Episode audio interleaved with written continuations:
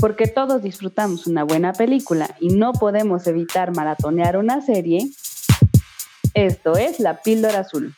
Lo que necesitas saber de cine, series y cultura pop. Conducido por Cintia. Bienvenidos a otro episodio de La Píldora Azul. Yo soy Cintia Chi, como cada semana está conmigo Annie David y Hola chicos, ¿cómo están? Hoy los voy a saludar para que no digan que soy mala. Hoy decidí que sí los voy a saludar. Porque, ¿cómo están? ¿Cómo están? Espero que, espero que su semana haya sido este, menos complicada que la mía, porque ando de un humor que el señor el otro día me dijo, estás insoportable, hija, de veras. Bájale dos rayitas. Sí, sí me dijo como de, o sea, ya cálmate, por favor, por favor. y no lo voy a negar, sí estoy insoportable. Mira, el primer paso es la aceptación, amiga. Ya de ahí todo es para subir. A, mí ya me tocó quemón, así que apoyo al, al señor. Sí, es cierto, es que ya tengo una semana así. No están ustedes para saberlo ni yo para contarlo. Pero bueno, no entremos en detalles de mi desagradable hormonas jugándome en contra. Es tu periodo Grinch, digámosle. Pero esta semana, la neta, les traemos un par de muy buenas recomendaciones y reseñas porque nos fuimos al cine, nos aplastamos a ver tele y yo les traigo una, pero una que traigo arrastrando desde ya varias semanas. Pero le voy a ceder la palabra a Annie que nos trae el, la, reseña de los episodios que lanzaron de Pretty Little Lies, que yo la verdad como no he visto nada de eso, no, no sé si es la nueva temporada u otra cosa o, o, qué demonios aquí. A ver. ¿eh?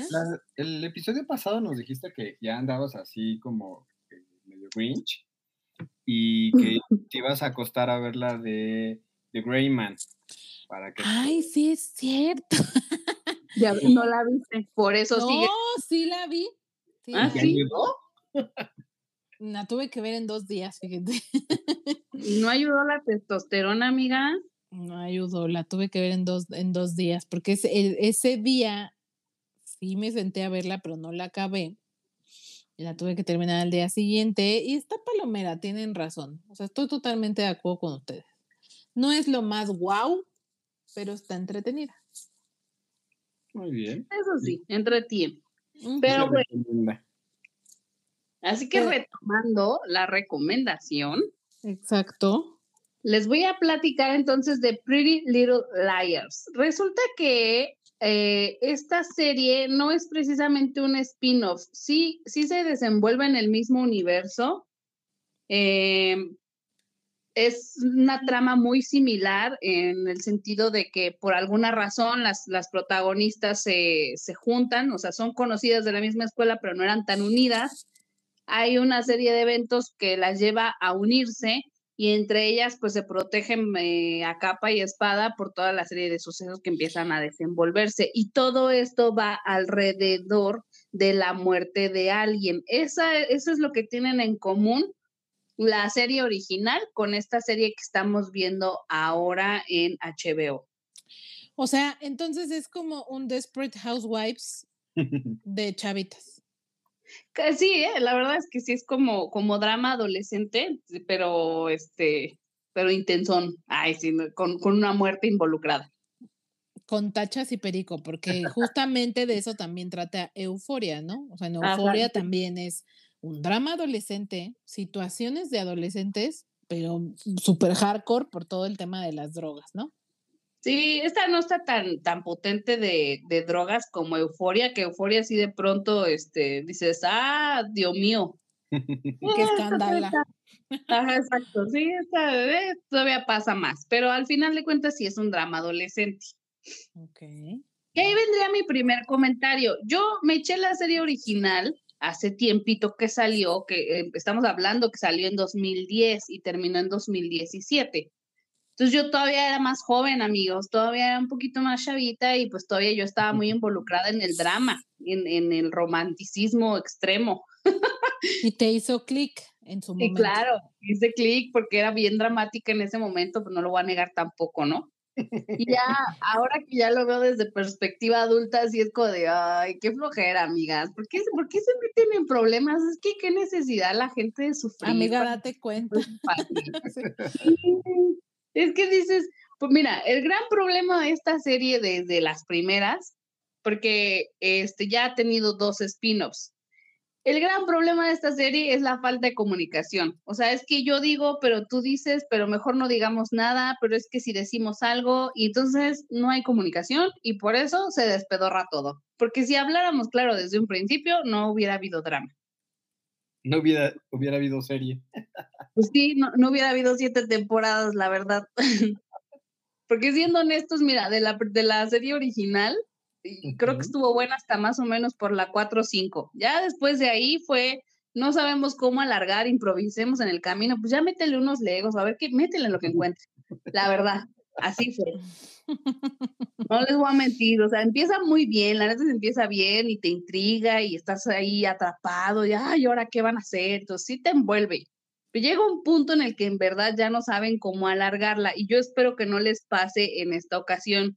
Espero que sepan eh, limitarse a una, dos temporadas donde se resuelva, porque aquí el misterio es el siguiente, hay, todo se empieza a desenvolver alrededor de, la muerte de alguien y hay una persona que le llaman A, que es eh, pues el que está intimidando a las protagonistas, ¿no? En la serie original, A nunca supimos ni siquiera qué cuerpo tenía, o sea, no sabíamos quién era. En esta serie sí estamos viendo al famoso A, sí se hace ver con una máscara bien creepy, o sea, sí te da miedito. Y lo vemos ahí presente, ¿no? Pero... ¿Entonces les eh aplica chantaje? Sí, o sea, es que las, las tiene muy amarradas porque le sabe secretos. Y entonces es como de, yo te chantajeo y tienes que hacer lo que yo te diga y tienes que, no me puedes delatar porque yo tengo esto de ti que te va a hacer mal. Es el problema. Por eso te digo, ¿no? O sea, a, todas les tiene algo amarrado. Y en esta serie también característico es que están pagando las, las niñas este, protagonistas el pecado de sus papás, porque coincide que todos los papás de ellas, bueno, las mamás de ellas, iban en la misma escuela y pasaron la misma situación. Y ya sabes, ¿no? O sea, crecieron sus, o sea, se casaron, hicieron sus hijos y sus vidas, y resulta que las hijas de todas están en la misma escuela, en el mismo año, en el mismo grupo. Y se repitió el, el mismo suceso. Entonces, eh, ahí son esos, detalles que a mí me empiezan a parecer inverosímiles y es como de, ah, bitch, please, no te creo nada. Pero dices, bueno, te la compro, pues nada más porque está bueno el chisme, y vamos a verlo. Mira, chance. Me suena como a las mamás de, bosques que tienen a sus hijas en el Regina y ¿Ah, que fueron en el Regina y entonces chance ahí sí te pudiera pues así son, ¿no? Así como que y todas se embarazaron al mismo tiempo porque tienen a las hijas de la misma edad, no manches. Pero pareciese, pareciese que es de esa forma. Y este mm, liberaron ahorita tres episodios. Vamos a estar teniendo estrenos de los episodios eh, cada semana. Llega el 4, llegó el 4 de agosto, episodios 4 y 5 para el 11 de agosto vamos a tener episodios 6 y 7 disponibles y el 18 de agosto estarían cerrando con los episodios 8, 9 y 10. Entonces todavía está ongoing esta serie. Si te gusta, si te gustó la serie original, te puede atrapar. No es lo mismo, sí tiene diferencias. No, ni siquiera se ha confirmado que vaya a haber algún cameo ni nada porque es una historia diferente. De hecho, ni siquiera es el mismo pueblito. En la primera, este, es un pueblo diferente a este, como una ciudadcita, ¿no? Como estos de suburbios. Ok. Entonces, eh, pues, de nuevo, tiene un halo de misterio que te puede envolver y porque no sabemos quién es el, el talá que nos está chantajeando a todas. Ahora están involucrados los papás, entonces entretiene, sí tiene ese toque de misterio y entretenimiento que tenía la original. Si la viste y te gustó, es un buen producto. Pero si ya estás un poco adulta como yo, tal vez no te va a encantar o vela con una perspectiva adolescente porque sí va a haber cosas que vas a decir, por favor. Si quieres chaborruquear un rato, está bien. Sí, pues te digo, o mira, darte cuenta que tú no estás tan mal, ¿sabes? O sea, cuando ves que los demás están ahogando en un vaso de agua, dices, bueno, yo no estoy tan peor, fíjate. Ya la vida te toma perspectiva, amiguitos. Ajá. Y así las cosas. No, pues qué fuerte. drama adolescente. Yo lo veo por eso, creo que, creo que justamente porque es un drama adolescente, no me he querido meter, no me he querido ni asomar por ahí, porque ya no ya me siento muy señora, ya no estoy en el mood. y las pocas cosas que me he metido a ver, como estas trilogías de Netflix de mm, eh, eh, postdata para todos los niños que, ¿cómo se llama ese? Para todos los niños de los que me enamoré y la otra de, de Kissing Booth. Pues esas dos, mm, no, no, no, no, no, no. O sea, solo me demuestran que ya no tengo nada que hacer ahí, nada. Ya no soy target. Sí, no, porque tengo, tengo amiguitas. Ay, suena bien chistoso. Como señora. Sí, tengo unas amiguitas por ahí mucho más jóvenes que yo, que todos están en los 20 y esas películas que, de las que les hablo, o sea, sí les parecieron así como súper guay y es lo máximo y entretenidonas. Pone tú que no la mejor película del año, entretenidas. Y la verdad, para mí ya están de flojera absoluta, no las disfruté. La, las creo que la primera película de ambas está tolerable y el resto, bye. Entonces, como ya sí, como ya me siento muy así en ese mood de ya no, mejor ni me meto, ni asomo la nariz. bueno, ya nada más les que, me quedaría aclarar lo siguiente. Como no es una serie spin-off, no tuviste que haber visto la, la, serie original para entenderle a esta, porque es una nueva trama. Si bien hay como referencias, sí va a haber un par de easter eggs, se supone casi al final de la temporada veremos un par de easter eggs de la primera, no están ligadas directamente. Entonces, la puedes ver esta si te llama la atención y no necesitas haber visto la otra. Ok. Ok, ok. Y listón. Muy bien, pues mira, lo único que pues, sí puedo decir es que al final está hecha por HBO, que suele tener muy buen tino para las producciones que genera. Digo, obviamente no todo es maravilloso, pero creo que en general tienen muy buena calidad en sus contenidos, ¿no?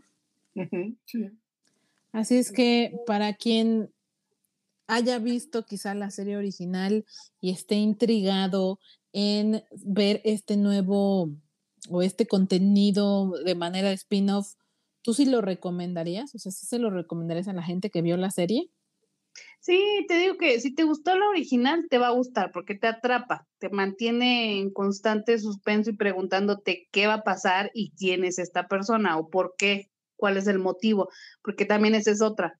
Nunca te revelan el motivo hasta el final y dices, ay, claro, por eso. Entonces, mientras tú vas tratando de descubrir quién es y por qué, te mantienes intrigado. Entonces, si viste el original, te gustó, sí te la recomiendo. Si no, la neta, pues igual no le muevas tanto. Ok, muy bien. Me parece, me parece buena recomendación o buen tip para quienes ya vieron lo anterior. Y bueno, hablando de buen contenido, así del nivel de HBO, creo que también Paramount está metiéndole bastante dinero a sus producciones, pero están cuidando mucho el guion. Y aquí quiero hacer un paréntesis para antes de hablar de The First Lady, que es la recomendación que les traigo. Eh, David hace poco nos hablaba de Halo, esta serie que produjo justamente Paramount para su plataforma, que está muy buena, la acabo de ver o más bien la acabo de terminar porque sí me tomó un par de semanitas y la disfruté mucho, la disfruté, me gustó, qué buena serie de ciencia ficción o de... Que, esto, esto es como entre fantasía, ciencia ficción, por supuesto que está basada en el famoso videojuego que alguna de mis exparejas lo jugaba un montón y le gustaba requetillarto. Entonces no pude evitar pensar mucho en él. por lo mismo, pero la verdad qué buena historia. O sea, creo que Halo es una historia compleja. hablando en general de la trama de Halo, creo que creo entiendo que las primeras los primeros videojuegos del 1 al 3 eh, la productora le metió muchísimo, o sea, la trama era una parte medular del videojuego.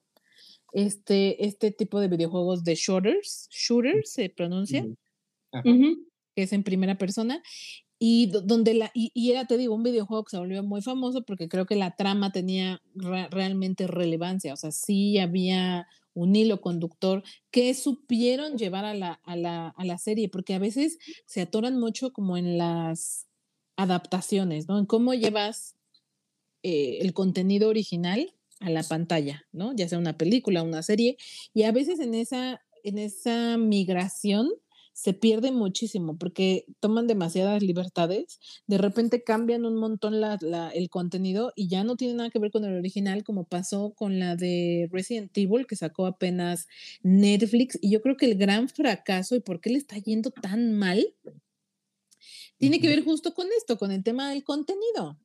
Porque, o sea, digo, yo me, la verdad me tiene sin cuidado si Wesker en el, en el videojuego era rubio y, caucásico y en la serie es eh, afroascendiente. ¿Cómo dice Annie que se dice correctamente? Descendiente. Yo, la verdad, esa parte me tiene sin cuidado. Yo no creo que ese sea el problema. Sin embargo, eh, entiendo que en el videojuego original, pues era un personaje, además de muy emblemático, pues era un verdadero villano. Y, que por supuesto no tenía dos hijas, y en la serie sí, y son esos cambios que de repente cambian, o sea, sí hay un cambio muy drástico en la psique del personaje y ya no es lo mismo. Y me decía el señor, si van a decidir llevar la historia por aquel lado, pues mejor que escriban sobre otro personaje nuevo, no que usen el nombre de uno que además es tan emblemático. Entonces, todo esto, todo este choro para decir que bien lo hicieron en Halo, la neta sí se las recomiendo muchísimo, apoyo la recomendación que tuvo el licenciado hace algunas semanitas ya. Sí vale toda la pena del mundo que lo vean. Y eso me lleva a la recomendación de en esta misma plataforma que les decía, The First Ladies, que es una serie que, que, es una especie de antología porque son tres historias corriendo al mismo tiempo. También es de drama, nada más aviso, porque si no te gusta para nada el drama, pues no tienes nada que hacer aquí.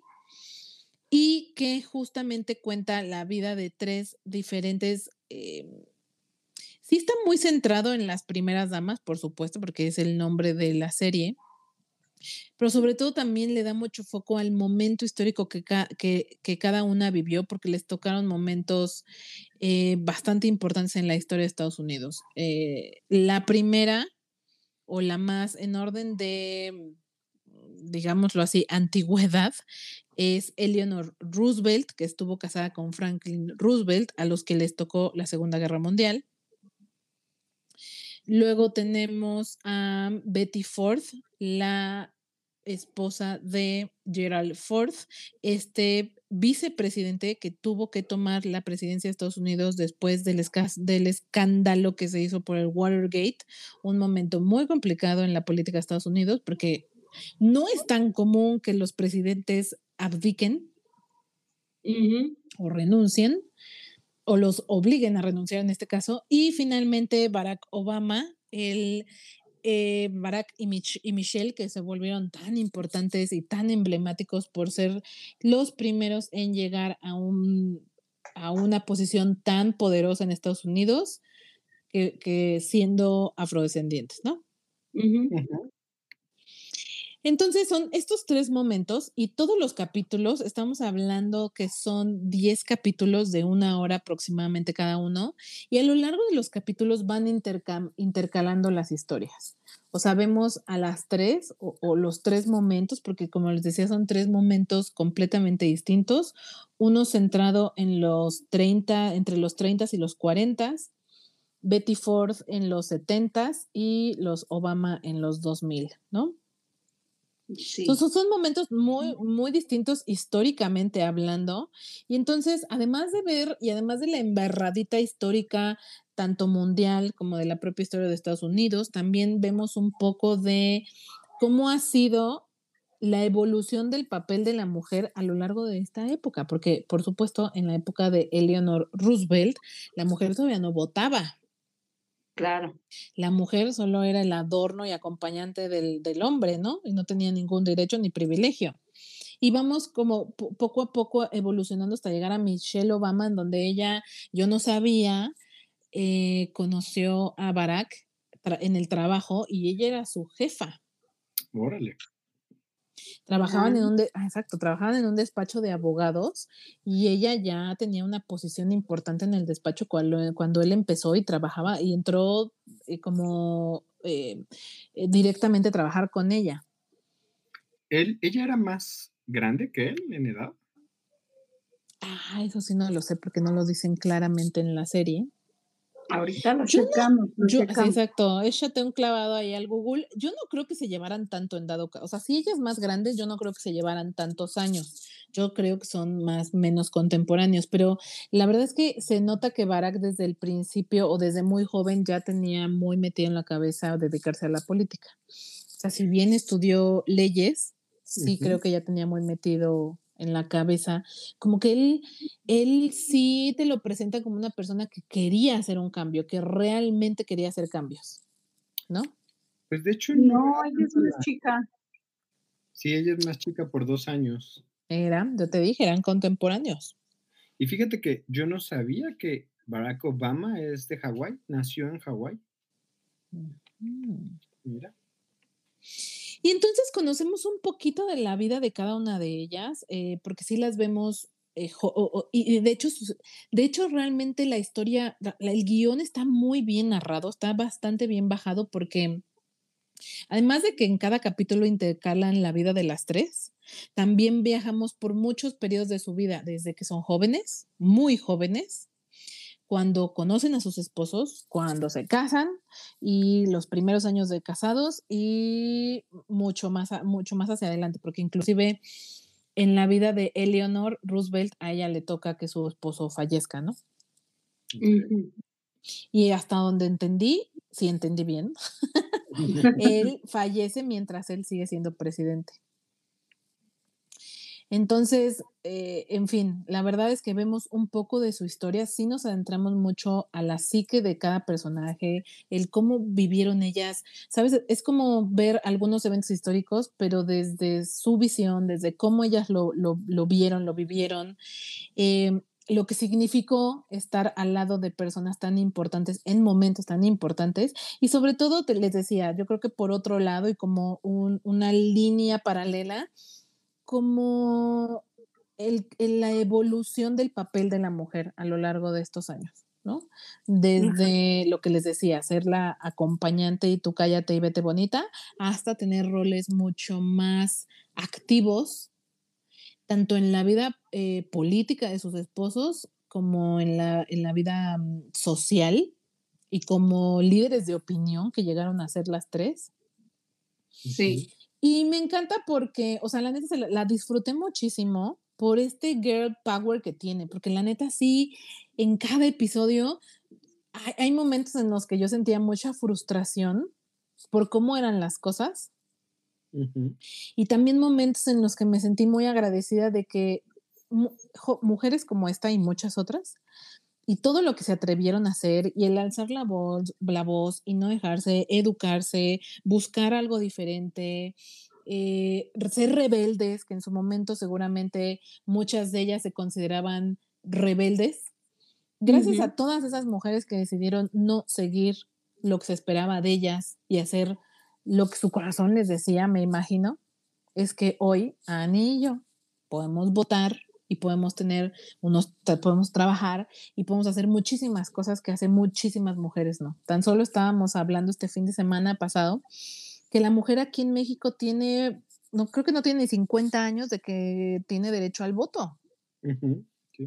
Realmente es muy poco tiempo. Entonces, sí es una serie que tiene mucha parte histórica, te invita a reflexionar muchas cosas y si y si conectas con algunas de estas historias o algunos de estos momentos, la verdad creo que todavía es como la cerecita del pastel, ¿no? Por ejemplo, yo, eh, no están para que yo les cuente, ni ustedes para estar aquí de chismosos tampoco, pero una parte con la que yo me sentí muy identificada es ver cómo cómo a veces el rol de la mujer en esta sociedad implica que siempre tus, tus proyectos, tus sueños, tus necesidades estén después de las de tus esposos o los esposos. Uh, sí.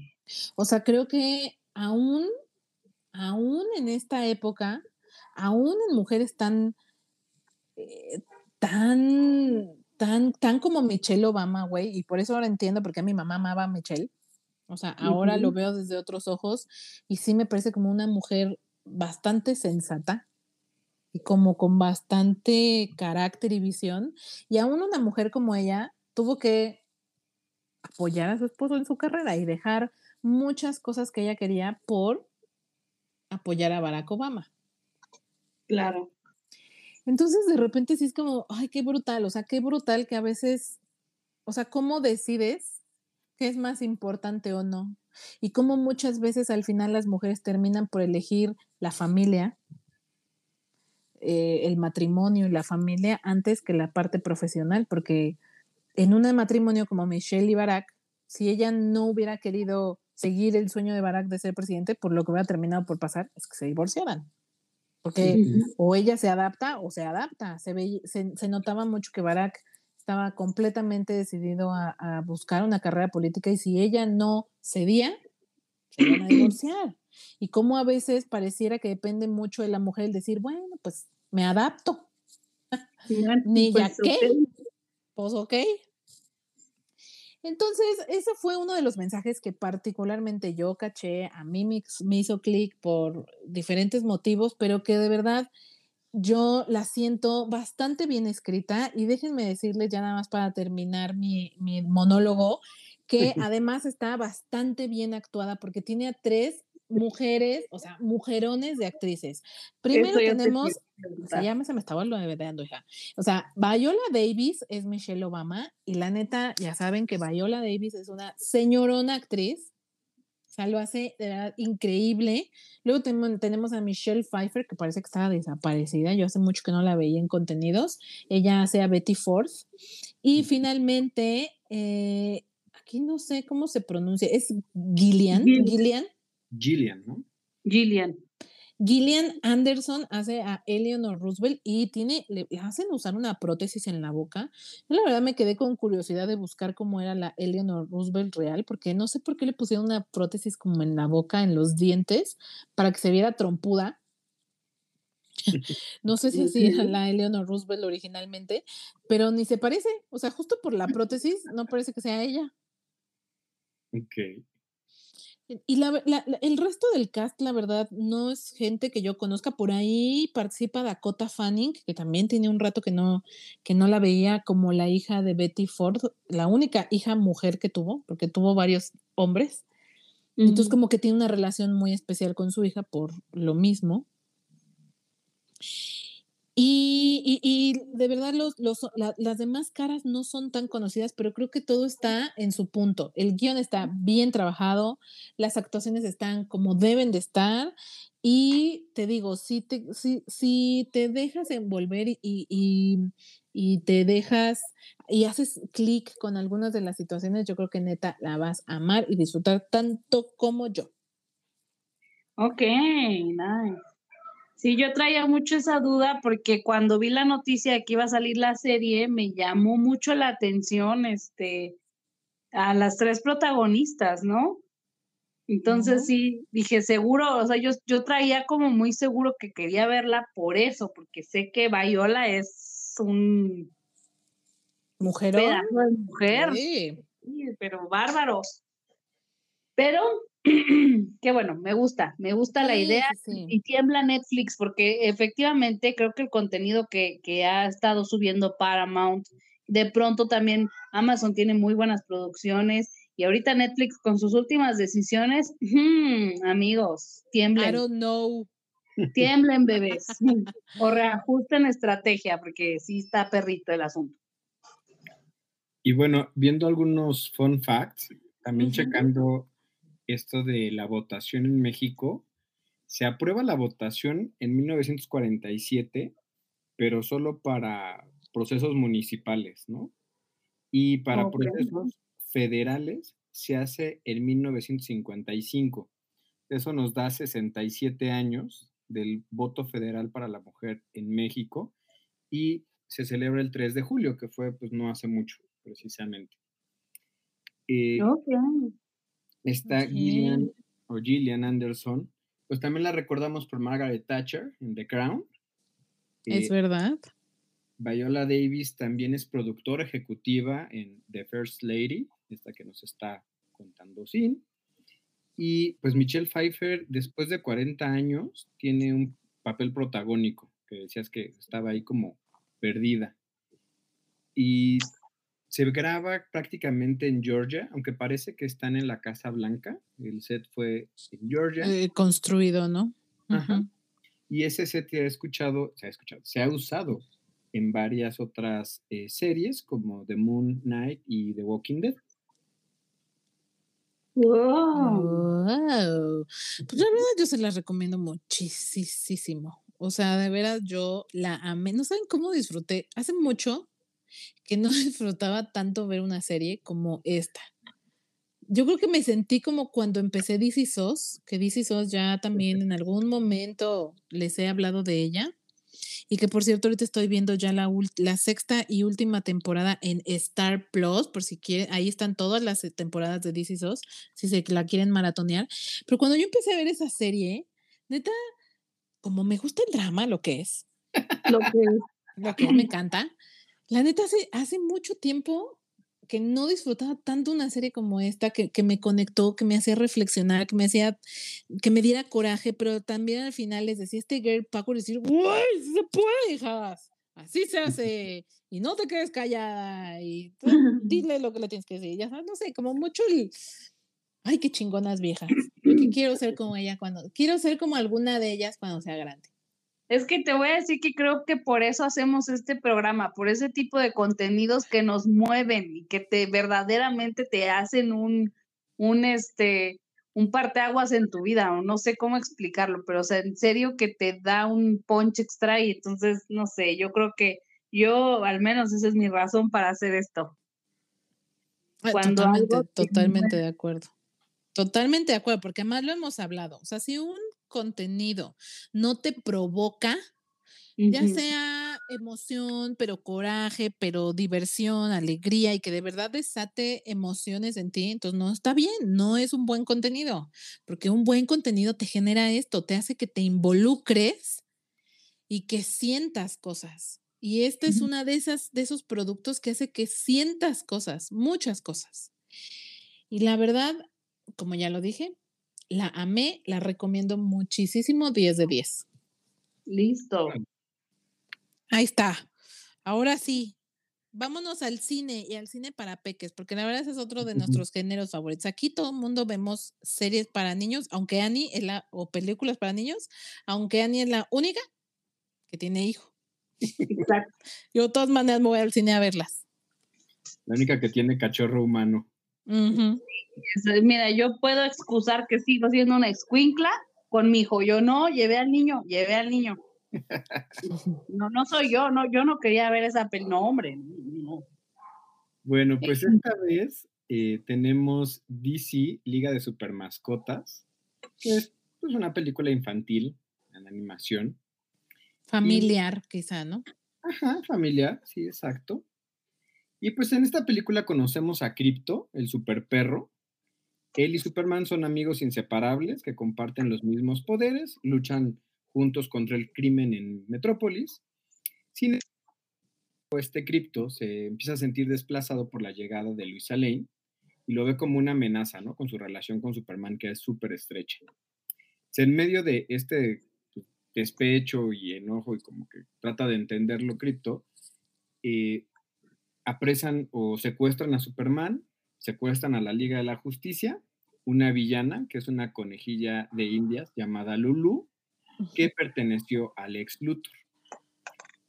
Eh, y en, por azares del destino, Crypto pierde sus poderes y tiene que hacer un equipo con un grupo heterogéneo de mascotas de un albergue para adopción, donde encontramos a un sabueso, a una cerdita, a una tortuga que no ve o que está ciega y a una ardilla. Les tiene que ayudar a, poder controlar sus poderes que, obtuvieron al tener contacto con la kriptonita naranja para que los pueda ayudar a rescatar a toda la Liga de la Justicia y evitar que Lulu pues cumpla sus planes de dominar al mundo. ¿Qué no me encantó tanto de esta película? Pues es demasiado simple, o sea, creo que para niños está bien, pero pues, para nosotros los adultos se me hace demasiado simple. Todo lo resuelven muy fácilmente. La historia, pues a mí me pareció X. Sí la dejan abierta para eh, una segunda parte. Si van a ir al cine, prepárense para pues, oír a niños gritar, por ahí llorar, que, que yo no entiendo por qué los papás llevan a niños tan pequeños que no, y Lani, no juzgues. Yo, sorbito de té. Me tocó una familia que llevó un bebé y pues no, no entiendo para qué llevan un bebé que obviamente por los sonidos empieza a llorar y se la pasa llorando. Pero bueno.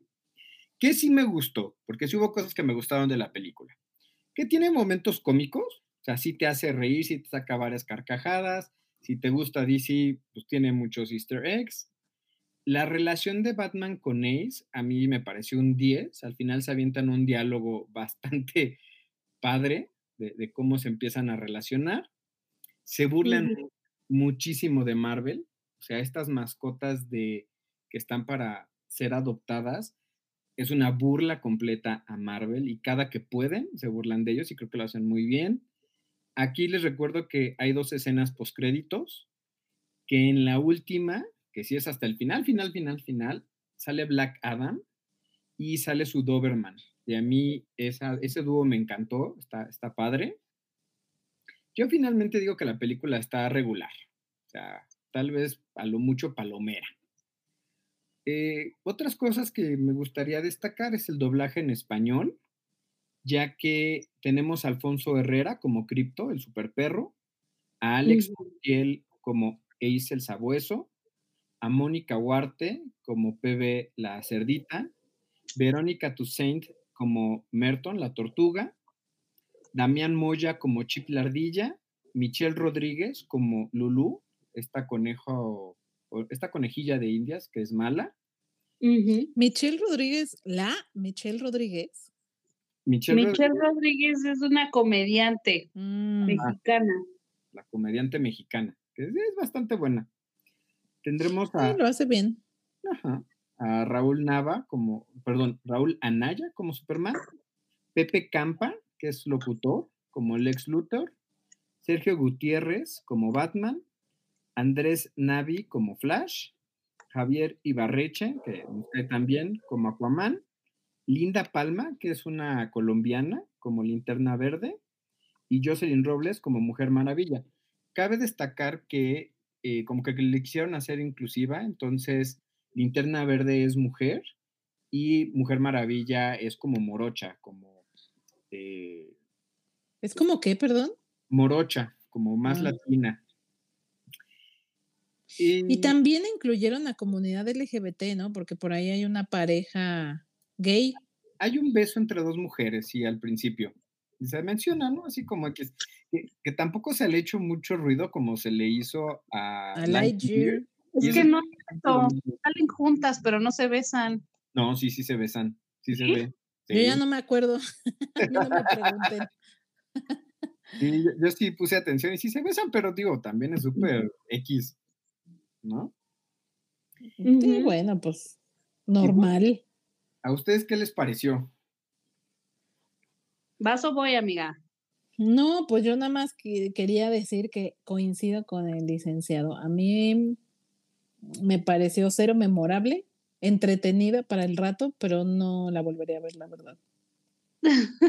y, y, sabes que a mí no me gustó el doblaje en español. O sea, si bien tiene algunos momentos cómicos, esta vez, y yo amo el doblaje en México, me encanta cómo lo hacen, trato de ver todo todos los contenidos para niños en español porque me gusta mucho. Este no me encantó. Hay algo que no me termina de convencer y de repente tengo la idea de que probablemente algunos chistes funcionan mejor en, en inglés. Tengo esa idea.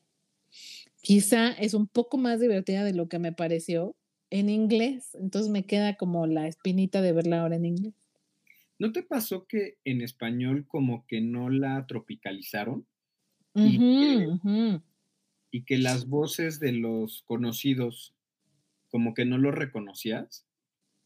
Excepto la cerdita. La voz de esa actriz es súper reconocible. Mónica Huarte. Eh, sí, es muy, muy, es muy chistosa esa, esa voz sí, pero el resto como que no es tan reconocible, uno, dos, y de veras, de veras hay algo en el doblaje que no me terminó de convencer, o sea, hay momentos cómicos, sí, por eso les digo, está entretenida, está palomera, pero hay algo que no, no, no, no sé cómo explicarlo, que termina por no ser memorable. El otro día me criticaban en redes, porque sí los leo, ¿eh? No crean que no, nada más decido ignorar todo lo que es energía negativa.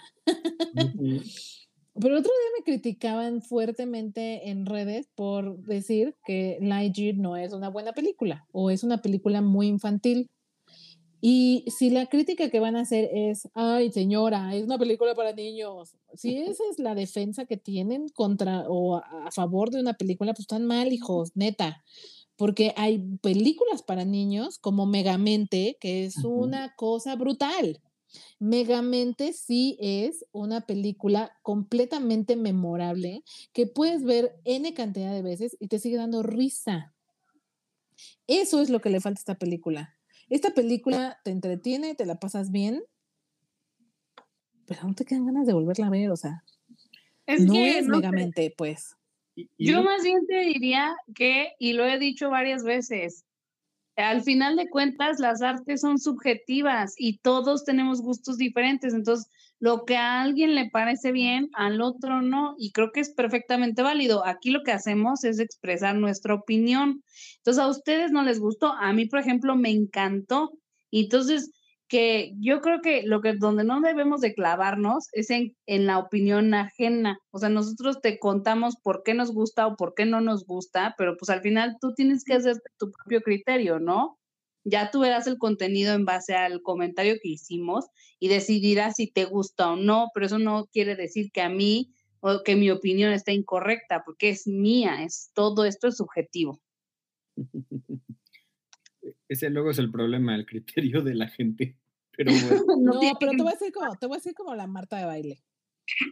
O sea, aquí nada de que, de que yo dije o no, o sea, sí hay, sí hay maneras de hacer bien las cosas. Y yo entiendo que en gusto se rompen géneros. Ok, está bien, te lo compro. Es cierto, habrá cosas que a mí me gustan que a ti no y viceversa y, y eso es normal y eso está bien. Pero el que te guste o no, no significa que la película sea un peliculón no, no. O sea, sí puede uno tener el criterio de decir, ok, a mí me gustó, me encanta, pero debo de admitir que no es lo mejor. Por ejemplo, a mí me, a mí me gustó muchísimo Doctor Dolittle con Robert Downey Jr. A mí. Yo sí me reí, yo sí la disfruté, a mí sí me cayó bien, yo la pasé bien pero no por eso digo, ay, wow, es un peliculón, qué cosa tan maravillosa, o sea, es increíble y, y, algo diferente y algo memorable. Pues no, la verdad es que tampoco puedo decir que es la mejor película ever, porque no. Entonces yo sí creo que por un lado está el gusto personal de cada quien, pero por otro lado también está el poder tener un criterio de ciertos parámetros para decir está buena o no. Y yo Aquí no somos expertos también, o sea, aquí nadie estudió cine y no somos expertos, somos gente como tú hablando de lo que más nos gusta de cine.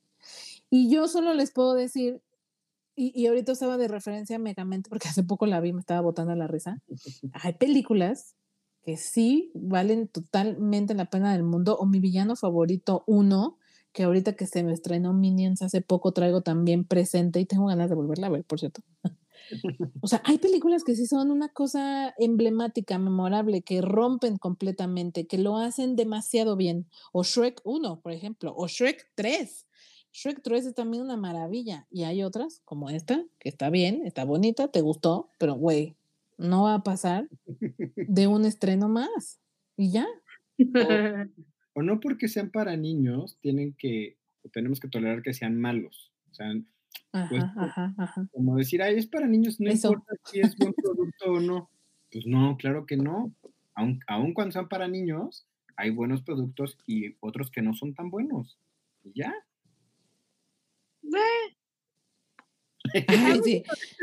Ya me enchilé, yo, ya, iba a decir, ya me, no me hagan enojar, les dije antes de que empezara este programa.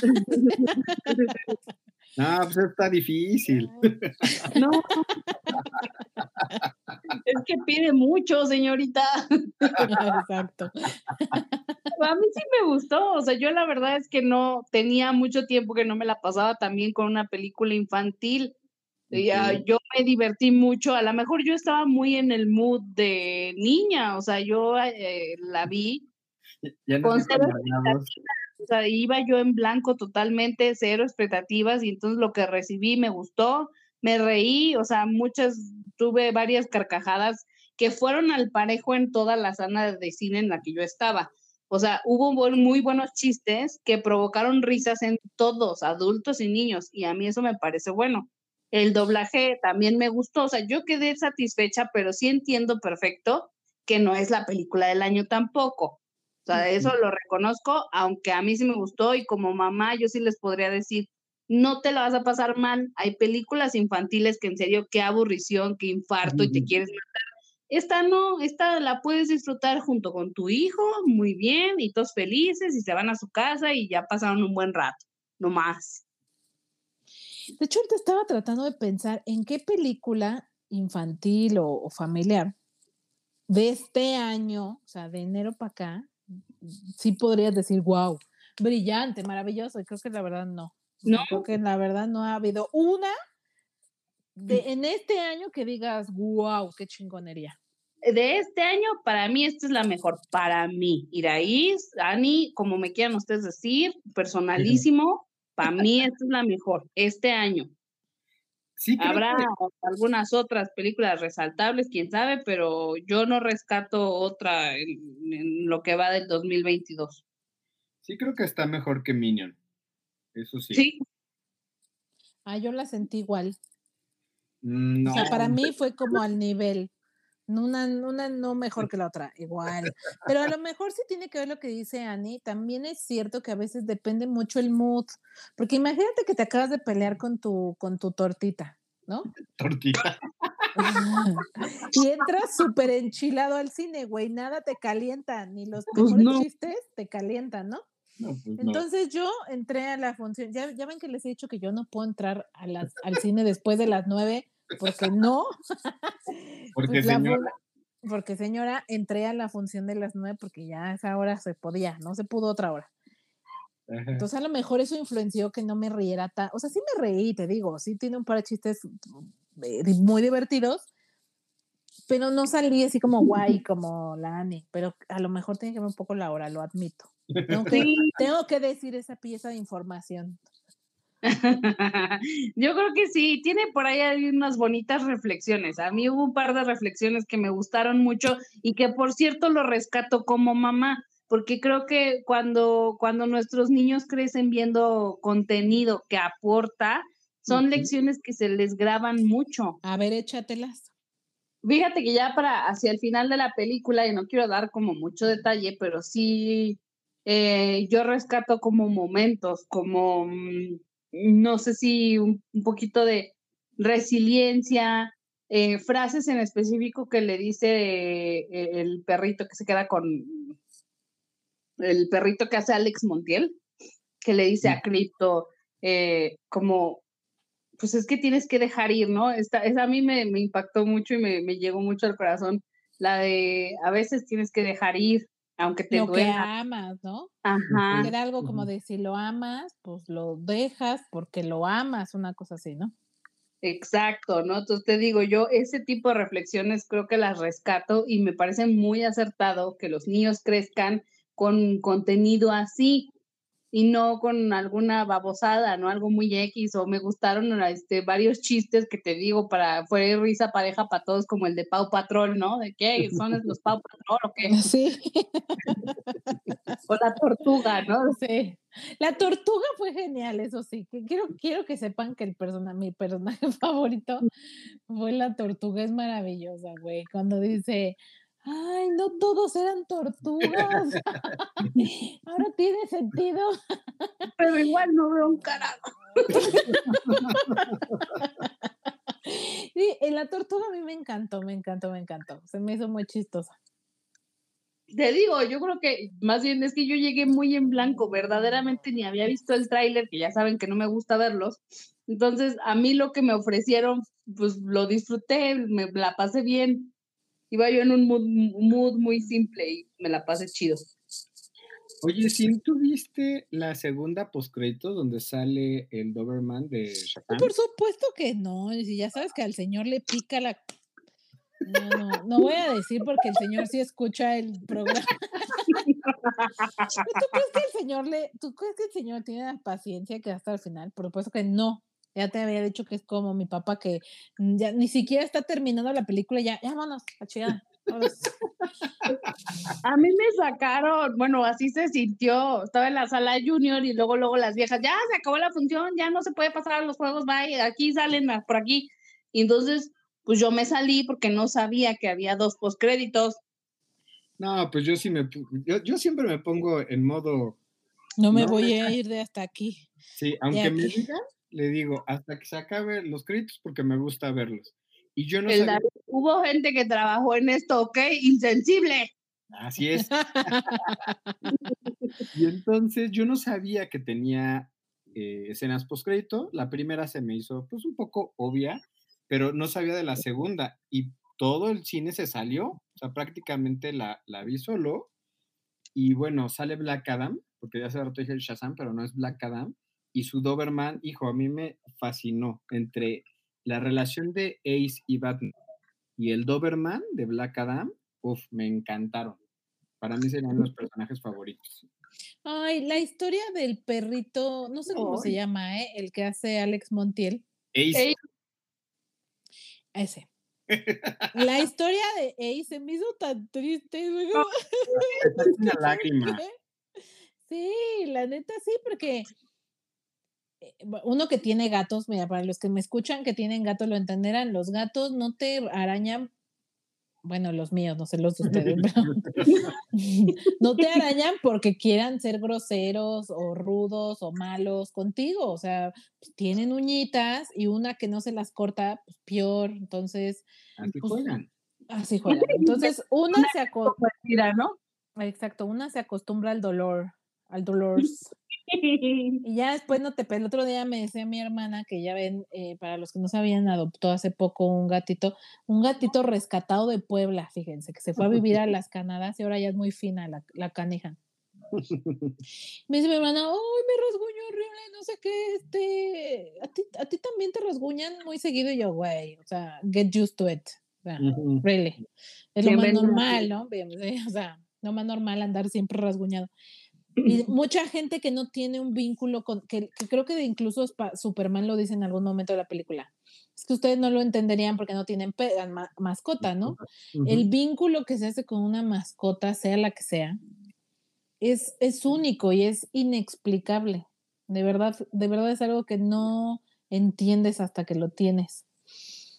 Entonces, pues, volviendo a las araños, a los arañazos, pues yo ya me acostumbré, ya ni me preocupo ni nada.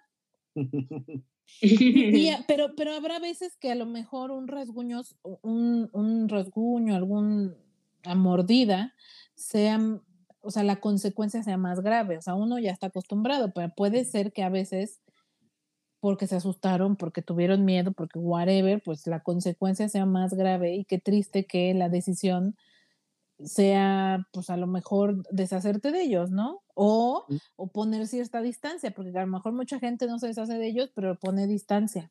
O los mueve a otra ubicación, ¿no?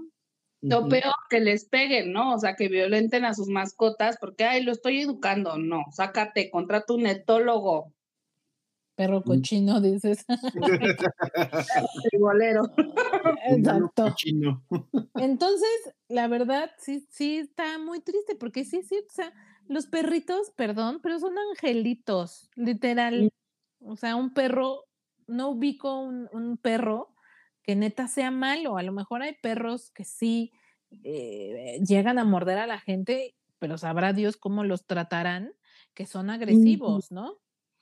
Pero digamos que por naturaleza no es malo. Una mascota neta, un animal neta no es malo por naturaleza, y menos una mascota, o sea, un animal de casa, pues. No, ni los animales ni los cachorros humanos son malos. Son los papás los que los vuelven así, tanto a las mascotas como a los humanos. Eso es cierto, depende totalmente de cómo los eduques, porque hasta, no sé si han notado que las mascotas son muy similares a sus dueños, porque en serio replican su conducta, entonces hay dueños súper ansiosos y el perrito también es ansioso, porque es lo que ven. Sí, sí, así es. Sí, cierto. Sí, sí, cierto. Sí, sí, cierto. pues ahí está, tiene razón, ya lo pensamos bien, ya. Check. Así. Ya hablándolo así, Ani, está bien, te lo contamos. Está maravillosa. sí la pueden ver. Sí la, sí la pueden ver, exacto. Pero no noche, no noche. No, así no, O espérense streaming para que tampoco les toquen bebés llorando. Sí, eso sería bueno. Vamos a pasar a los fun facts que sí traigo de esta a película. A ver, dale, dale. A ver, estuve practicando el decir Dwayne Johnson Presta su voz en la versión en inglés a Crypto y también es el productor de la película, o uno de los productores. Raúl Anaya, la voz de Superman en español, es la voz de Master Chief, que hablábamos de Halo, en el juego. Mm. La forma de la cabeza y nariz de Crypto, el superperro, es la misma que la del escudo de ese de Superman. Y en esta película, pues le rindieron homenaje al diseño de Superman de Max Fleischer, que eh, este es un dibujo animado, y de Christopher Reeve, que fue el primer Superman en live action. Y para oh. Toda la imagen eh, icónica del aspecto de Metrópolis, toman como base pues, esta ciudad dorada con el edificio de Daily Planet en el centro, inspirado en los dibujos del arquitecto estadounidense Hawk Ferris y de la arquitectura clásica Art Deco de los 20 y 30, especialmente de edificios de Nueva York y Chicago. Y estos son nuestros fun facts de esta película. Fíjate que Cintia rápidamente mencionaba que eh, le llamaba la atención verla en inglés y en inglés, aparte de Dwayne Johnson, Em, está Kevin Hart en el doblaje, que hace a Ace. Eh, Keanu Reeves, que es Bruce Wayne. John Krasinski es Superman. También me llama mucho la atención, y ya saben que siempre voy a mencionar un mexicano, Diego Luna, que es Chip. Kate McKinnon es Lulu, entonces también. ¿Chip, ¿Esa es la ardilla? Ajá. También en inglés está bastante interesante. O sea, me, me, me, gusta, me llama la atención. Por ahí también creo que está este Alfred Molina. Entonces, si la quieren ver en inglés, creo que también va a valer la pena. Sí, habrá que. Yo me imagino que quien la tendrá primero es HBO, que ya ven que ellos tienen como muchos estrenos y habrá que ver después a qué otra plataforma la mueven. Entonces, la neta, sí, en cuanto la suban a una plataforma, yo la quiero ver, súper sí. A, mí se me antoja ver cómo le hace Keanu Reeves de Batman. Cómo le sale la voz así de. I'm Batman. De Batman. Ajá, exacto. Muy bien, pues ahí, está, ahí están las recomendaciones de la semana. Y ahora sí, vámonos rapidísimo con las Pildo News. Las Pildo News. Que, o sea, gracias al cielo, salió el tráiler de la serie de Andor esta semana esta que protagoniza Diego Luna, y volvemos al universo de Star Wars, y la verdad, eso me tiene contenta. Así me tiene contenta volver a Star Wars, me encanta. Así es que se estrena el 21 de septiembre, ya no falta tanto, y ojalá le vaya muy bien a nuestro Dieguito. Ahorita que estabas hablando de él, me acordé. Exacto, salió por ahí el tema de viejito. Pues yo les, quiero contar que por ahí me sorprendió este. Interrumpiste bien gacho al licenciado, hija. Ay, Lick, pero soy una pelada, perdóneme, cuéntenos. No, adelante, adelante, pues ya pasó como aplanadora, pues ah, sí, pero te fuiste con todo, hija. No, no, es que estaba yo en mi mundo porque traía yo el chismecito atorado. Es que este, la Carol G que anda triunfando en grande. Ajá. y, entonces, de pronto se ha vuelto bastante relevante porque, por ejemplo, esta canción de Provenza, que es de las más escuchadas en Spotify a nivel internacional y por ahí ha tenido muchísimos logros, bastantes premios que, que, este, que ha hecho a lo largo de su carrera. Y, y me sorprendió porque durante el fin de semana eh, hubo la, la transmisión de la canción de Provenza con Tiesto, o sea, hizo, cantó también la de Don't Be Shy. Y este, y me sorprendió mucho ver durante el fin de semana que este, estaba la transmisión en vivo desde Tomorrowland.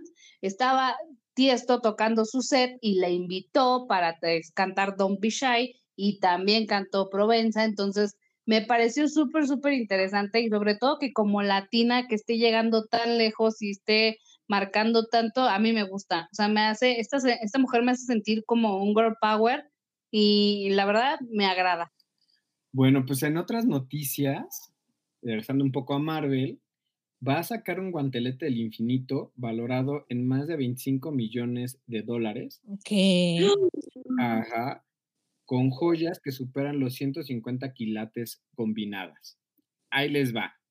Como gema verde está una esmeralda colombiana, como azul un zafiro de Madagascar, como mm. rojo rubí de Mozambique, como morado amatista, como naranja espesartina, esa nunca la había escuchado, y como amarillo un diamante amarillo.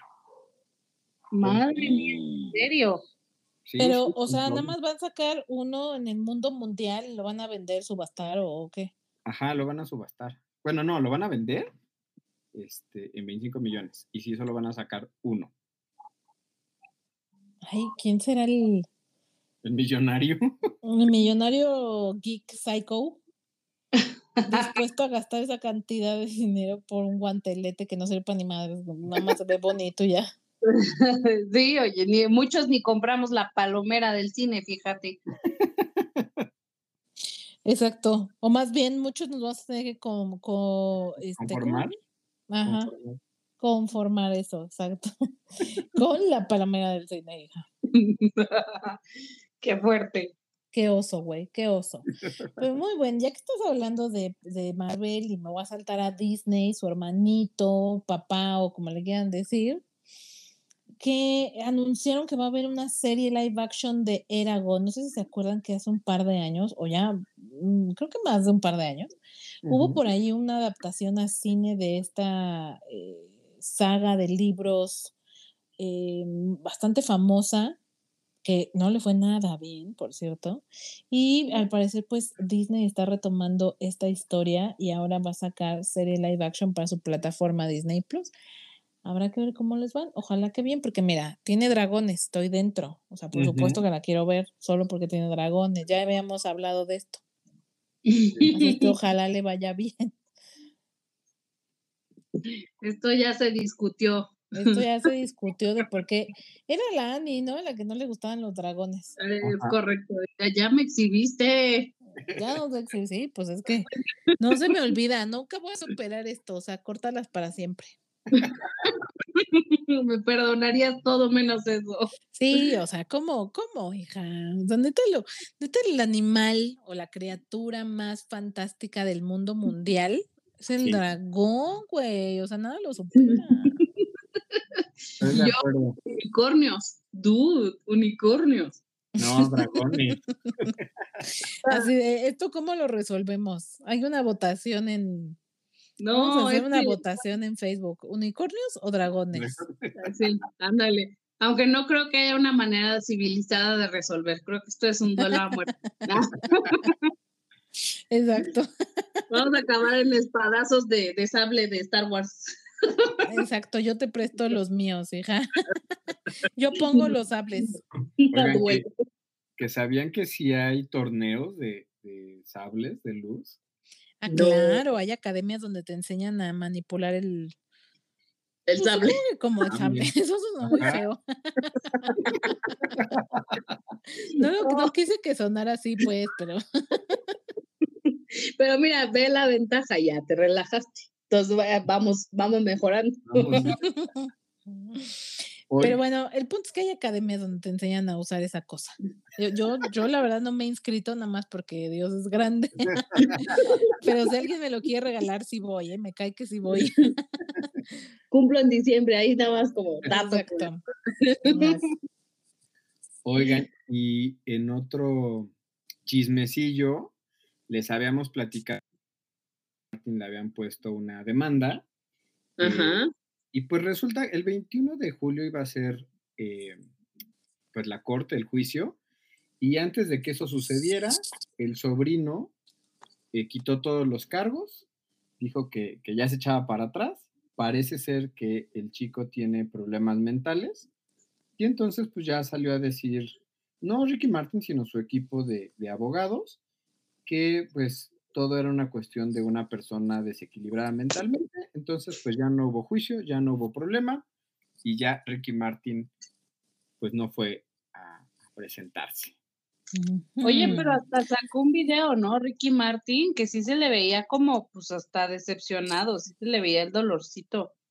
afligido. Pues es que se dice por ahí que eh, él apoyaba a la familia y que les empezó a poner ciertos límites económicos y entonces fue cuando lo, lo- le pusieron esta demanda y pues yo creo que sí duele, ¿no? En la parte familiar. Claro. Como que no, No esperas que tu propia familia te haga algo así, ¿no? Pues sí. Qué horror, qué horror. Bueno, otro chismecito, porque, ay, es que creo que ya entré en mood ventaneando, amiguita. Perdón, ando Te- en se Ani te- se Chapoy. te- exacto, te posee la, te posee la pati. Sí, sí, sí, yo ando en Ani Chapoy. Es que cállense los ojos que durante el fin de semana nos dimos cuenta que Belinda andaba ahí paseándose con Jared Leto. ¡Ay! ¡Escándala! Nuestro Es que me próximo preocupa, me preocupa seriamente que, que, que ya, que, que la señora Belinda, la señorita, la diosa Belinda, ya haya seleccionado a su próxima víctima, güey. Cañón. Que Al rato Jared Leto ya no se vea como Jared, sino como el Joker. I don't know, I don't know, amigos. Ay, no sé. Y qué padre, y qué envidia, la neta. Qué envidia. Ay, yo justo te iba a decir eso, iba a sonar así súper envidiosa máxima. Pero, o sea, digo, Belly es hermosa, sí, ya quisiera uno tener su cuerpo, sí, también. Pero, o sea, ¿en serio? ¿En serio creen que Jared Leto caiga como todos Ay, los otros? pero, No, creo que no, hijo, no, güey.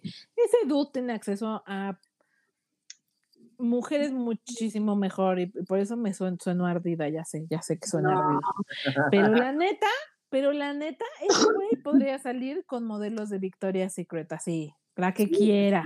O sea, sí Y, la y otras más. Entonces, no sé, no Pero sé. nadie- Nadie Pero como la Belly. Sí, eh, la Be- Beli tiene, tiene sus secretos. Mira, es como, Es la mujer eh, que, lo, que los hace que le hagan todo lo que ella diga. No sé, que algo ha de hacer bien. mira, tenemos a Amber Heard como en el top. Eh, Después tenemos por ahí a J. Lo más hacia lo positivo. Y yo creo que luego ya está esta Belly, ¿eh? Hay que tenerle miedo. ¿De hay que qué? tener- hay que ¿Te tener refieres como a manipulación, a maldad o a cómo? ¿A qué te refieres? a manipulación y, y a- Y maldad. Sí, sí, sí. No lo sé, Rick. Ay, aquí yo no creo que a nadie lo hayan obligado, ¿ok? No, Si, no. los, si los hombres son débiles, pues ¿qué quieres que te diga?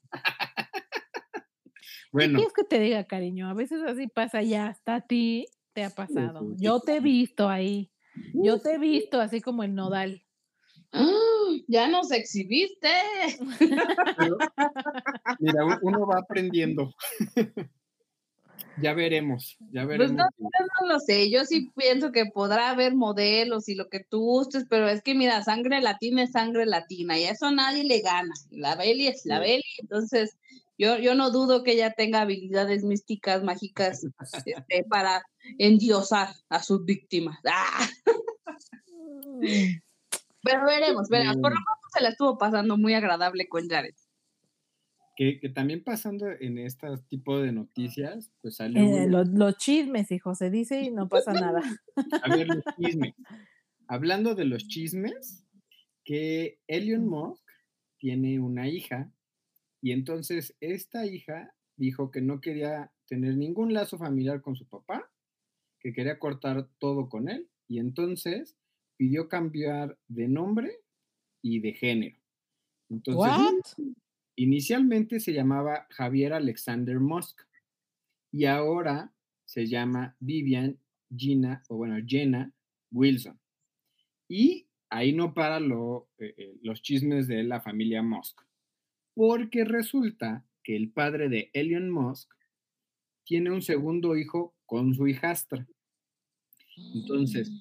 El acaudalado ingeniero sudafricano Errol Musk es padre de dos hijos con su hijastra Jana, hija de su segundo matrimonio, con quien estuvo casado 20 años. Er Ay, no, esto sí está fuertísimo. Espérate, aguanta, aguanta. Qué duro. Todavía no se acaba. No, todavía no acaba. Errol que a sus 76 años ha confirmado que fue padre hace tres años de una hija Emily Musk, de su hijastra, Jenna Besudenhout, algo así se apellida, de 35 años, con quien ya había tenido un hijo en 2017. Entonces, obviamente, pues frente a las críticas, eh, el señor Musk se defendió diciendo que a Jenna no la considera como su hija porque se crió o creció lejos de la familia.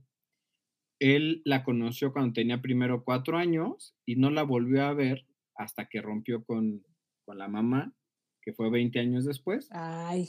Y, tú le crees, ¿no? O sea, 20 años casado con la mujer y nunca vio a la niña, ¿no? Espérate, espérate.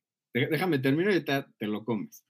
Y dice, estábamos solos, éramos dos personas perdidas. Una cosa llevó a la otra y puedes llamarlo el plan de Dios o la naturaleza, pero lo único que hicimos fue darnos cariño y consuelo. ¿Cómo ven a la familia Mo? Mm.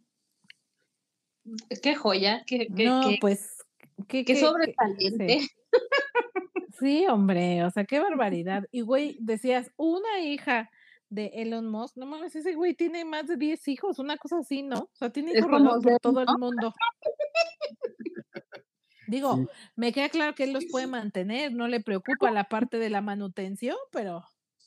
Los tiene desperdigados. Sí, tiene un montón de hijos, nada más se dedica a andar queriendo comprar Twitter y luego decir que no y tener hijos.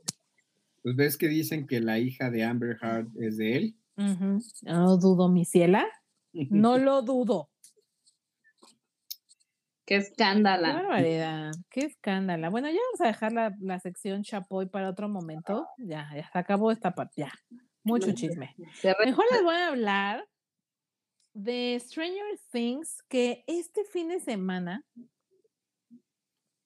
Joe Quinn, Joseph Quinn, el actor que interpreta a uno de los personajes más queridos de esta última temporada, Eddie, Eddie Monson, que en, en, el último capítulo, y les hablé de esto, toca Master of Puppets, esta canción tan emblemática de Metallica, que la toca durante el episodio, pues lo invitaron a tocar con ellos en el Lola Palusa, que fue hace pues, un par de días. Y, güey, qué chingón, o sea, son esas las cosas que dices, güey, qué chido que tu trabajo te haga, te lleve a esas cosas, ¿no? Porque ¿quién pensaría que un personaje que ni siquiera es principal, hubiera tenido tanto pegue y, se volviera tan emblemático al grado de que Metallica, güey, o sea, Metallica, güey, estamos hablando de Pituca y Petaca, pues, o sea, Metallica, te invite a tocar en un evento tan importante, neta, neta, qué chido. y se decía la Ane hace rato, es por eso que uno hace estas cosas, bueno, supongo que por ese tipo de cosas que te pasan como actor, sobre todo un actor que veo apenas está empezando a crecer, ¿no? O sea, no creo que tenga como mucho tiempo dedicándose a esto, sino va apenas despegando su carrera y que ya te pasan estas cosas, qué chido. ¿Sabes qué? Pero aparte, o sea, su, su vida en estos últimos, ¿qué te gusta? ¿Cuatro meses? Si acaso, ha sido demasiado no sé si random, inesperado, algo así, porque también me acuerdo de la entrevista que, que, salió con Jimmy Fallon, donde dice que lo detuvieron en el aeropuerto, ¿no? Y ya no lo dejaban pasar y así como de que, ¿a qué vienes? No, pues vengo a ver a Jimmy Fallon y el, y el policía como de, ajá. Y luego, ah, y ya, y que después el policía de atrás es así como de que, deja a Eddie, no te metas con él. Entonces imagínate de pronto que te paren en el aeropuerto porque no te creen quién eres y, un par de semanas después estás tocando con Metallica en el Palusa. ¡Wow! Ajá, ajá, o sea, es que se vuelve surreal, güey, o sea, es una cosa de como de objetivos de vida, güey, o sea, está muy chido, la neta. Sí, está genial, y aparte él todavía está como muy, muy humilde, muy sencillo, entonces, qué genial, porque se siente una vibra muy relajadita de su parte. Muy bien. Bien, la Milenka ya se está quejando de que ya nos tardamos mucho, ya nos tardamos mucho. Ya cállense. La Milenka, sí se pueden callar ya, por favor. Ya quiero que me den de comer. Exacto. Ya dejen a mi humana, em, a mi humana esclava en paz, por Dios. Oye, sí, pero antes de que terminemos y, y, quitemos la parte chapoy, nos vamos a saltar lo de Will Smith, que salió a, ofrecerle una disculpa a Chris Rock y a toda la No, pues es que tarde o temprano lo tenía que hacer, supongo, aunque yo siento que ya es muy tarde, ya ni a quien le importe, ¿o sí? Pues ya habíamos superado eso, ya sí, ya, hasta se me había olvidado. Yo creo que finalmente, pues hace bien y es una cuestión de mercadotecnia, yo creo que más que cualquier otra cosa, pero sí, sale ya tarde, ya se tardó muchos meses ¿verdad, Milenka? Sí, ¿ves? Confirma.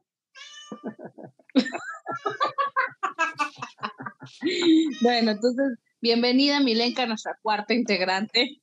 Sí, pues es que Milenka dice, o sea, de veras, ¿qué parte no entendieron de esto? o sea, hablo, hablo en chino, en japonés, tailandés, o qué chingados. Exacto, la píldora miau. Ya estás. La píldora miau. La píldora miau. para que tenga un espacio para opinar. Exacto. Pues yo, yo al final lo siento tarde. O sea, sí lo tenía que hacer, me queda clarísimo, ¿no? Más, más allá de la. Porque en aquel momento solo fue una carta, ¿no? Lo que se publicó. Entonces sí hacía falta que él saliera a cuadro, disculpándose, lo que tú quieras, me queda claro que hacía falta, pero ya después de tanto tiempo se siente de más, innecesario. Te digo, a mí ya se me había olvidado. O sea, ya lo habíamos superado. Yo creo que hasta Chris Rock ya lo había superado, fíjate. Ajá, exacto. ¿Te acuerdas que te pegó? ¿Quién? ¿A poco? No, ¿Cuándo? parece más un ardid para regresar a cuadro que otra cosa.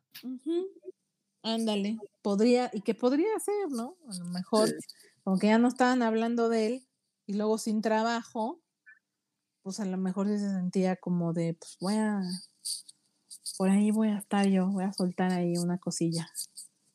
Pues Pero bueno, ahí está, se tenía que mencionar porque sí, pues sí termina siendo algo relevante, ¿no? Es correcto. Y bueno, quizá ya nada más para finalizar, ya que les encantan los superhéroes, por ahí se confirmó en estos días con una foto. Bueno, yo lo primero que vi fue una fotito de Jason Momoa junto a Ben Affleck, confirmando el regreso de su Batman a DC, al, al, universo extendido de DC Comics en la película de Aquaman y el Reino Perdido. So, pues yo no sé, o sea, entre J-Lo y, y DC lo van a acabar, hijo. O sea, ¿en qué momento J-Lo lo va a dejar ir a trabajar? En DC para él es vacaciones. Dijo, ay, gracias por llamarme, ya tenía que descansar. Señor, gracias por haberme escuchado. Pues Exacto, ya lo llamaron, señor. Ay, pobre Ben, se quejan tanto. A ver, yo todo este tiempo, o sea, con todos estos memes y demás, pienso, pues no que les encanta y que todo el tiempo piensan en eso y que, y que todo el día y la chingada. Y el día que les pasa, ay, no puedo, eso está muy complicado. No, mija. si pueden o no pueden. A ver, a ver, párate, espérate. La pregunta es fácil. ¿Si pueden o no? Aparte, él ya sabía, él ya sabía que iba a estar a régimen de, de cuatro días, él aceptó, nadie le obligó a nada, él ya sabía lo que entraba. No, pero no sabía, o sea, lo sabía en papel, no lo sabía. lo que no sabía es que era una faena bien gastada, ya sabes, tres horas ahí sin parar. Eso es lo que no le dijeron. No, no venían las cláusulas. lo pues también si no estaba sencilla la tarea. Pobre Vena. O sea, o sea, es como de dud. ¿Has visto a la mujer cómo baila y se mueve? O sea, ¿te imaginas la condición que tiene la desgraciada? Pues no se lo imaginó, hija. No se lo imaginó. ¿Sabes qué? Al final fue demasiado para él. Es lo que es. Lo que es. Demasiada J-Lo para él, fíjate. Sí, ya, el Ben está como de agéndenle una gira. Agéndenle. Déjenme descansar. Oiga, que por cierto, ya, cerremos con esto, pero el último chisme que les voy a soltar es que también vieron por ahí a, a Isa González con Jason Momoa. Ahorita me acordé. Sí es cierto. Ah, la Isa con todo, amiga. Bien. Esa sí, para que, esa sí. You go, girl. Esa se ve más latina que la Belinda, fíjate. Entonces sí, sí le veo más potencial. Justificado. Ya los habían visto juntos, luego se separaron y a poco volvieron a regresar. Es que es un amorío casual, o sea, tú, ¿por qué te fijas en eso? No se fijen fechas usted, por ahí, eh, fíjese. Bueno. Así es esto, a veces así son las relaciones, van y vienen. Oigan, y ya para cerrar también. Oh, que la chingada. Llevamos cerrando como cinco noticias. La milenca ahorita, miau. ¿Ven que salió el tráiler de Black Panther Wakanda Forever? Yes. Pues ha logrado acumular 172 millones de reproducciones en sus primeras 24 horas. Y pues alcanzando y rompiendo el récord de la primera entrega de Black Panther con 88 millones. Y otro récord que tiene es que ha tenido más de 890 mil menciones simultáneas. ¿Qué tal? Sí, no, hasta caña. No lo Viene dudo. con todo. Es lo mejor de la fase 4. No, Creo que va a ser lo mejor que vamos a tener en fase 4. Aguas con las aguas con las expectativas, ¿eh? Aguas. Ha habido veces que está mejor el tráiler que la película. Sí, sí, sí, sí. No, yo, o sea, se ve bien, pero no sé, esta fase no, no le ha ido nada bien. No ha estado tan buena, pero ya veremos. Yo Muy confío, bien. confío. Pues ahora sí los voy a cortar, así de córtale mi chavo, córtale, no, se siguen de largo porque ya que los posee el espíritu chapoy, ya no les para el pico, hijos, qué barbaridad. Ciérranos el micrófono como en Zoom. Mm, exacto, ya córtale, córtale del micrófono. Pues muchísimas gracias, Ani y David, y muchísimas gracias a todos los que se quedaron al final, porque admítanlo, son bien chismosos y todo, seguramente todo el mundo está aquí, porque les encanta el, el momento chapoy del programa. Así es que muchísimas gracias. Por ahí les vamos a dejar, fíjense que si vas a sacar mi encuesta. Unicornios versus ah, dragones. ¿Quién gana? Participen en la hermosa encuesta para que lo hablemos la siguiente semana. Muchísimas gracias a todos. Ya saben, nos encuentran en Facebook, Twitter e Instagram como la píldora azul, con una entre píldora y azul, la página YouTube, el que ahorita los he tenido muy descuidados, de verdad no saben lo difícil que es grabar video. Solo les quiero decir eso pero les prometo que pronto me voy a aplicar para retomarlo. Así es que me voy a trabajar y nos escuchamos la siguiente semana. Chao. Bye.